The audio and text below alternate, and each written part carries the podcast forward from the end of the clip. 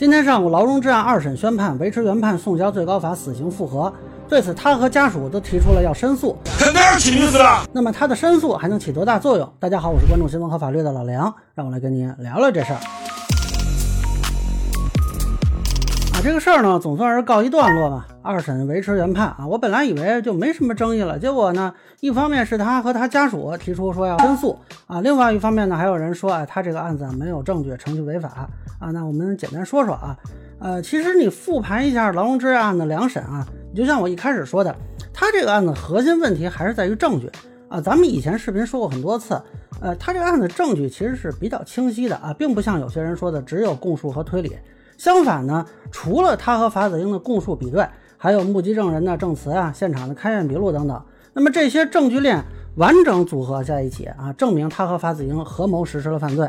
呃，一审的两位律师呢是法律援助请来的，当时是引发了一些质疑吧。那这个以前也说过，是劳荣枝自己的选择。他甚至后来还向一审律师表示感谢，并对家属质疑律师呢表示了歉意啊。这个事儿媒体都是有报道的。那么一审的时候，两位律师主要打的是他的这个身份啊，就希望谋求一个从犯的认定。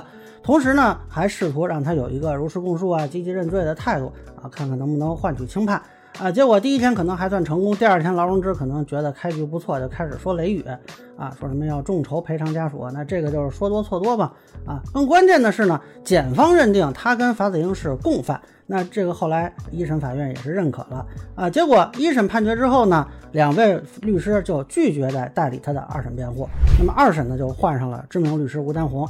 是中国政法大学的副教授，那么这个二审呢可以说是火力全开啊。从后续的辩护效果看啊，我会觉得吴律师非常的优秀，学术水平很高啊。唯一的问题呢是有一点点书剑癖啊。那么很多人呢也都关注了啊，他认为一审应该由陪审员参加组成一个七人的合议庭啊。这里补充说明一下，确实有一些情况是要求这么做的，但是呢，要求有重大社会影响是一个必要要件。而一审法院并没有这样认定。后来我看了他网上流传的他的辩护词啊，才明白他是坚持认为这个案子属于有重大社会影响。然后呢，他说这个出庭的检察员啊，认为不是重大影响，这仅是个人主观意见。哎，这个怎么说呢？啊，首先检察员肯定不是个人判断。你想这案子一审又不是说检察员一个人干的活，上哪来的个人判断？反而你这个判断怎么排除不是个人判断呢？啊，而且呢，我个人认为啊，这个事儿呢，它本身就不具备重大社会影响啊。这个事儿如果要说怪呢，也只能怪劳荣枝自己。如果劳荣枝当年案发之后就自首，那么当时审判，哎，还有可能认定重大社会影响，因为对于当时的社会治安和民众的安全感，那还是有影响的。那这个事儿都过去这么多年了，对于当下的社会治安、国计民生啊，都没有什么影响，对吧？谁会因为这个案子对自己的安全产生什么焦虑吗？那这个现在大家主要就是看热闹的。那这说回来，谁让你潜逃这么多年呢？对吧？你自己把重大影响给放凉了，难道你以为逍遥了这么多年都没有代价的吗？傻眼了吧？而且呢，关键在于这个是否重大影响，它是有法庭自由裁量的部分啊，从来没有一个规定，比如说哪一种情况它就肯定属于重大社会影响。那么从二审法院的角度看呢，这个最多啊就算是存在非常微弱的争议的问题，但是这个问题呢？它是否影响了劳荣枝犯罪事实的认定和法律的适用呢？如果没有，就单单凭这么微弱的一点争议就认为说一审违法，那么咱们同样的证据情况，咱们再折腾一圈，这肯定没戏啊。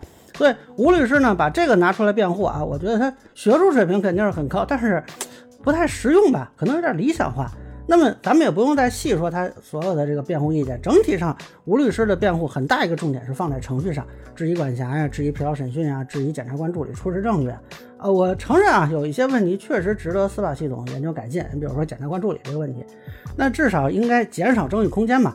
但是不好意思，在这个案子里呢，它并不构成程序违法，更没法推翻证据链条和法律适用，所以他的辩护最后完全没有产生效果。实体部分呢，法院就还是维持一审认定，认为上诉理由和辩护意见与二审查明的事实不符，于法无据，依法不予采纳。那后边还跟了一句呢，审判程序合法啊。不过我明确一点啊，我反对任何对辩护律师的人身攻击啊，不管是哪个辩护律师为当事人辩护啊，只要本身没有违法啊，不应该遭受过多的批评。那么吴律师这个辩护，我觉得是很正常的。那最后说一下这个申诉的问题啊，这个就完全是劳荣枝和家属不懂了。依法申诉啊，是针对已经生效的判决。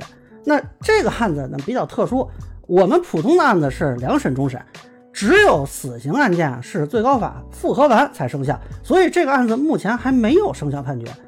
劳荣枝如果想走申诉程序，那就得等死刑复核完了，出了终审判决。但是呢，申诉一般不影响执行啊，所以如果劳荣枝是想靠申诉，而死刑复核又没有改判或者发还重审，他就可能要到被执行死刑之后才可以申诉了啊。当然了，他。死后家属是确实可以给他进行申诉啊，但是我理解他不是想要这么个结果吧？所以大家一听好像是不是挺可怕的？没机会了吗？